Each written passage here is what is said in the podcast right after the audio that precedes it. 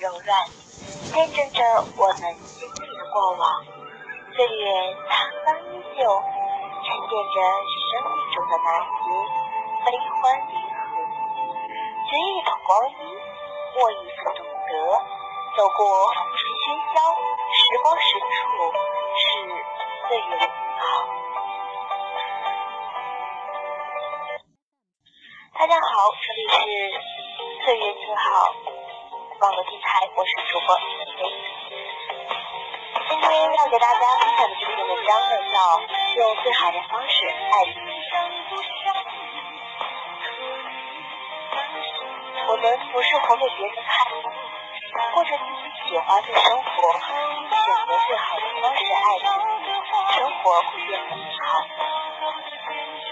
最近一位朋友陷入了感情的困惑中，从他在朋友圈里发的几言短语可以看出，不忍心分开又难以和好的矛盾，让他心力憔悴。成年人都知道，感情问题是世间最磨人也是最令人头疼的问题。只要碰上，必定会让人彻夜难眠，衰老。严重者甚至。失去自我，放弃生命。我不知道怎样去拒绝这位朋友，但对于一个长他十多岁的大姐来说，真心希望她能在这场感情浩劫中勇敢地走出来，选择最适合自己的方式，好好爱自己，好好把生活过下去。看过很多在感情里受伤的女人。有同情美名的，也有更加虎子生香的。朋友情就是这样的一个例子。发现老公外遇的初期，也是灰心丧气、心如刀割。真正让他走出阴暗岁月的，是某天早上女儿的一句话。那一天早上，他像往常一样，将女儿梳洗完毕，准备送上校车时。女儿突然抬头对他说了一句：“妈妈，你也要穿漂亮一点，太漂亮了，老师才会喜欢和夸奖。”这句话让子怡心生不悦。五岁的孩子尚且知道，穿漂亮了才会受到老师的喜欢和夸奖，而作为成年人的他，却因为也陷在感情的沙。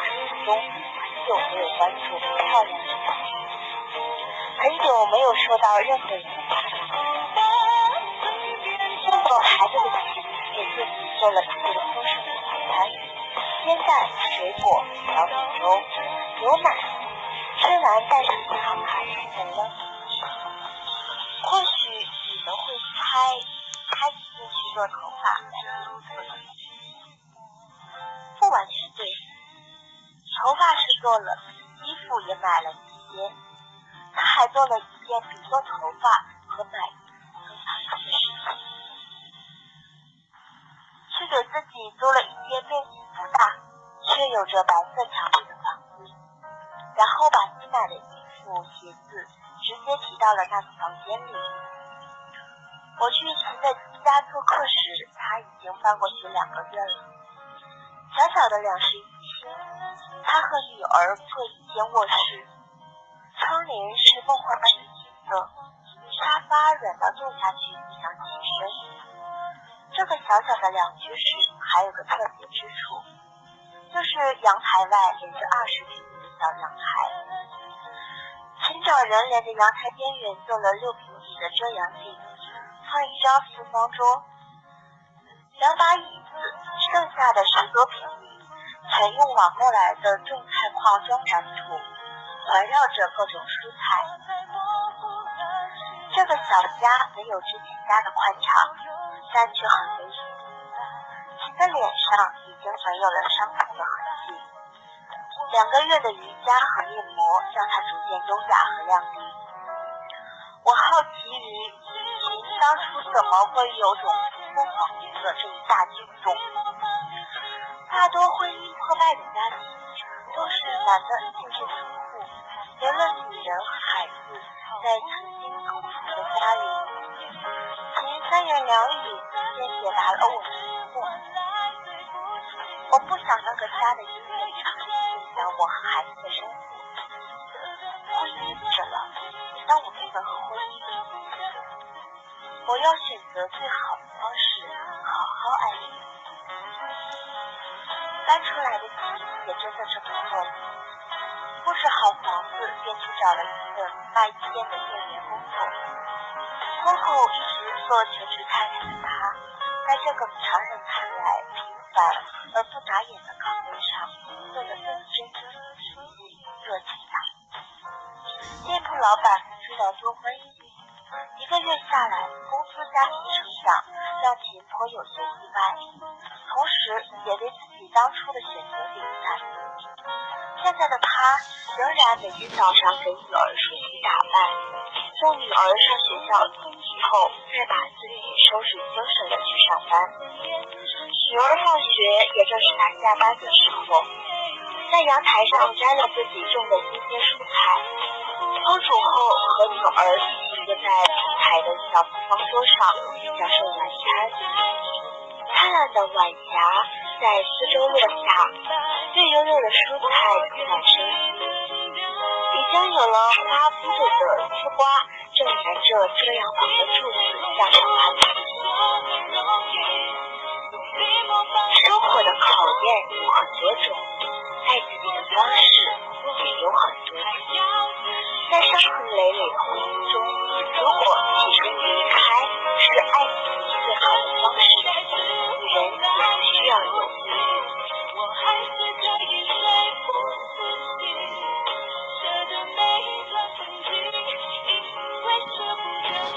觉得，在漫漫的人生路程中，有爱有趣才是最重要的。但是这个爱呢，它包括好多。首先呢，你要学会爱自己，你才有能力去爱别人。爱自己，我们经常听说要爱自己，但是要怎样去爱自己呢？这个问题呢，也一直困扰了困扰着我，我也一直在思考。但是呢，我并没有将它讲的呃很明白，或者是说我没有一个很好的定义去解释这个词。但是呢，我觉得爱自己，首先要学会去包容你自己，要学会去欣赏你自己的优点，嗯。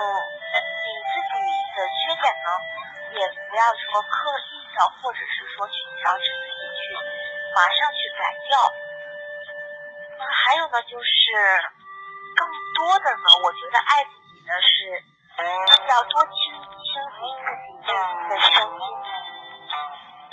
不要在意周边的环境，不要让他人呢去影响你的生活。嗯，还有一些其他方面的，比如说关爱自己的健康，尤其是女生，嗯，更要去多多的照顾好自己。怎么照顾好自己呢？比如说，嗯，每天早晨呢，一定要记得吃早饭，然后呢，晚上下班回家呢，可以选择泡泡脚。做做面膜。周末的时候呢，如果你不累的话呢，可以选择出去到所在城市的，比如说公园，一些小的景区呢，去游览一下，去放松一下你的心情，等等吧，比如说，嗯，养花。